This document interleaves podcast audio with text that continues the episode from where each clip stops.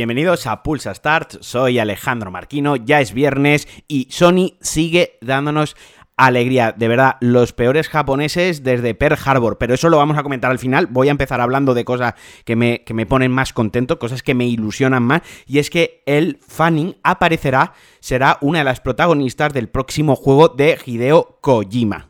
Don Hideo Kojima, nuestro queridísimo Kojima, llevaba varios días tonteando en redes eh, sociales poniendo una imagen de un rostro, de un retrato así en, en primer plano muy cerrado, con una sombra y ponía Where am hay, ¿no? Sin dando a entender que quién sería esa actriz y ese personaje. Pues bueno, ya se ha descubierto, también lleva varios días colgando en Instagram y en otras redes sociales, pues una, una pizarra donde está enseñando los tiempos de grabación, que están ahora todo con todo el rollo de las grabaciones, del motion capture, etcétera. Y además ha vuelto a colgar otra imagen con otra silueta femenina, con otro rostro femenino, que tampoco sabemos quién es y que se presupone que en los próximos días lo, lo anunciará. Pero bueno, el Fanning actriz de, Maléfica, de Neon Demon, que ya sabemos que eh, Hideo Kojima y Nicolas Winding Refn siempre pronuncio mal este nombre. Tampoco me preocupa mucho porque probablemente él tampoco conozca ni sepa pronunciar bien el mío. Lo que nos ha revelado es si se trata de, de unas capturas para el próximo Death Stranding 2, que ya está anunciado como tal, ya sabemos que existe,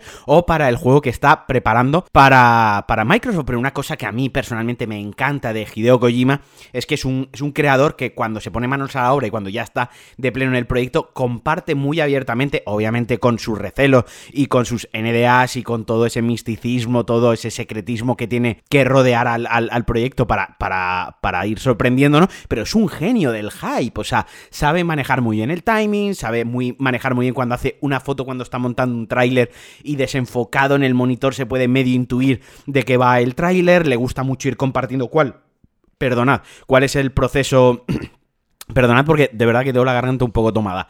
¿Cuál es el proceso creativo de, un videojuego, ¿no? Cómo, cómo, se consolida y cómo todas las fases por las que pasa. Incluso fue compartiendo cómo construían el estudio, cuál iba a ser la zona de, desarrollo, cuál iba a ser la zona de donde iban a hacer las capturas y toda la animación. No sé, me mola, me mola mucho que sea así de abierto, da una perspectiva de lo que es un proyecto, de lo que es un videojuego y que aparte que es Kojima es nuestro padre. EA y Criterion han hecho un anuncio de los que me gustan. Y es que han anunciado del tirón Need for Speed Unbound, que ya estaba medio filtrado, y se lanza ya, se lanza el 2 de, 2 de diciembre. Por eso digo que es uno de los anuncios de estos que me gustan, de los que tienen. Aquí tenéis el juego, tenéis un tráiler donde se ve el juego, y esto se lanza ya en dos meses. Need for Speed eh, Unbound, nueva entrega, nueva, nuevo juego de la saga de conducción callejera que saldrá pues en PlayStation 5, en Series Box XS y PC, nueva generación, 70 euros, precio de salida, este no sube a 80 euros en, en PlayStation, y el nuevo estilo que le quieren dar mezclará un poco un estilo entre realismo y, y graffiti, ¿no? Con, con ciertos efectos así muy visuales, muy cartoon graffiti mientras estamos conduciendo. podremos personalizar y tunear eh, coches, bueno, al más puro estilo Underground y Need for Speed Underground 2, que es el mejor juego de Need for Speed que han hecho nunca en esa, en esa franquicia, pues tendrá lo mismo que si sus modos online, además con crossplay, cruzado entre plataformas, un nuevo modo campaña, pues una campaña narrativa con algo de, trasfondo. No, no creo que vaya a ser la panacea, no creo que sea el thriller de conducción que nos vaya a cambiar la vida y a nivel técnico lo que cabe esperar, pues que 4K, 60 frames y con el motor Frostbite, un motor gráfico muy, muy resultón, que también están trabajando, o han trabajado, mejor dicho, porque esto ya sale, en un nuevo motor de físicas, en un nuevo sistema de físicas, por así decirlo, funcione bien, encaje bien, se comporte bien con frame rates altos. Como digo, a mí me ha llamado mucho la atención el estilo visual, me ha, entrado mucho por los ojos porque mezcla el realismo de los coches y el escenario y el mundo con efectos en 2D que van sucediendo cuando vamos conduciendo y con los personajes del modo historia también dibujados en 2D. Entonces, tengo muchísima curiosidad, creo que, es algo muy llamativo, muy visual y que mola muchísimo. Y bueno, Babylon's Fall, el, el fracaso, la ruina de Platinum Games, que para quien me sigue desde hace mucho tiempo sabe que es uno de mis estudios favoritos, pues bueno, bueno, su CEO, Atsui Inaba, espero no haber faltado el respeto pronunciando su nombre, eh, que es el máximo responsable de la compañía, ha pedido disculpas a, los fans, ha pedido disculpas a todos los jugadores por la mala gestión de su, de su juego, de este Babylon Falls, que era un juego como, como servicio y que, bueno, pues ha reconocido que no funciona, que no se hicieron bien las cosas, que hubo ciertos problemas que por, por motivos legales no puede comentar dentro del desarrollo. Y yo solo espero que estas disculpas sirvan para que Platinum Games se centre en lo que tiene que hacer, que son sus hack and slash de, control perfecto, absoluto y refinado y que se deje de juegos multijugadores y de juegos como servicio y que se deje de gilipolleces. Así que, bueno, por esa parte, pues una pena porque todo el dinero, todo el recurso y todo el tiempo que se ha ido en Babylon's Fall podían haberlos usado en hacer, yo que sé, un Metal Gear Racing 2 o alguna cosa así guapísima, pero oye, de los errores también se aprende. Y como empezaba diciendo, me iba a cagar otra vez en la reputísima, la reputísima de, de, Sony.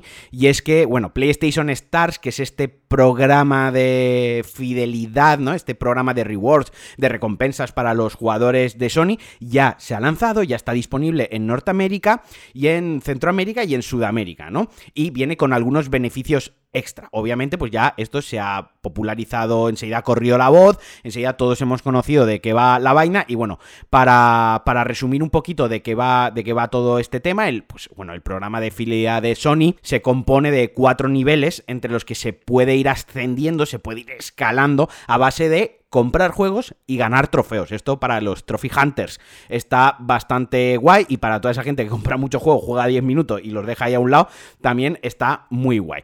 Está chulo que, tengan pues este sistema de milestones, de beneficios, pues por ir consiguiendo, ir jugando, ir incentivándote a sacarte trofeos y demás. Al final las compañías tienen que introducir cosas nuevas y estar en constante evolución. Hasta aquí todo bien. Lo que es una auténtica cerdada y lo que es de colgarlos de los cojones es que resulta que si llegas al nivel 4, que los usuarios de estatus de nivel 4 tienen prioridad en el chat de atención al cliente. Esto me parece un auténtico despropósito y esto me parece, bueno, esto primero debería pasar por algún tipo de, filtro a ver si incluso es legal. Bueno, entiendo que en, en, América del Norte pues igual sí que lo es, en Europa habría, habría que verlo, pero a nivel de usuarios, de verdad, Sony, Sony lo peor que le ha pasado a los videojuegos, es que no sé ni cómo expresarlo, lo peor que le ha pasado a los videojuegos es que Sony tenga la posición dominante de mercado en los últimos 8 años, porque están haciendo una salvajada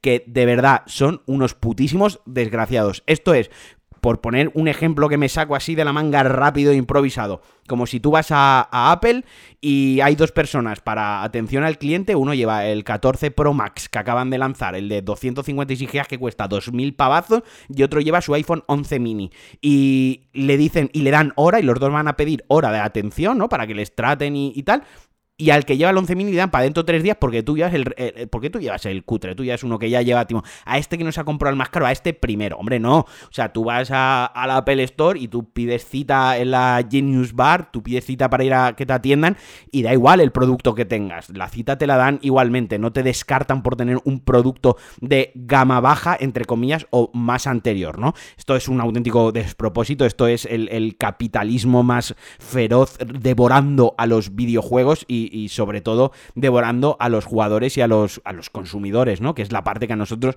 nos debería de afectar. O sea, no quiero, no quiero leer no quiero escuchar, no quiero que nadie venga a defenderme este despropósito, porque no tiene defensa. Que sí, que es una empresa privada, que sí, que una empresa privada trata a sus usuarios como les da la gana, obviamente, totalmente. Y si van a perder, o tienen que perder, o quieren perder, o pueden perder usuarios por esto, pues oye, adelante, es su riesgo y es su, es su decisión, ¿no? Pero yo como consumidor, yo como jugador, yo como persona que ama los videojuegos y que quiero los videojuegos, esto me, me, me enerva, esto me pone de mala hostia, esto es para pegarles cuatro hostias y me estoy calentando otra vez. Y aquí vamos a dejar el Pulsar de hoy, que os quiero mucho, que es viernes, que juguéis a muchos videojuegos el fin de semana. Y ya sabéis, si me queréis apoyar, lo podéis hacer en patreon.com barra Alejandro Marquinos, que os quiero mucho, paséis un buen fin de semana. Adiós.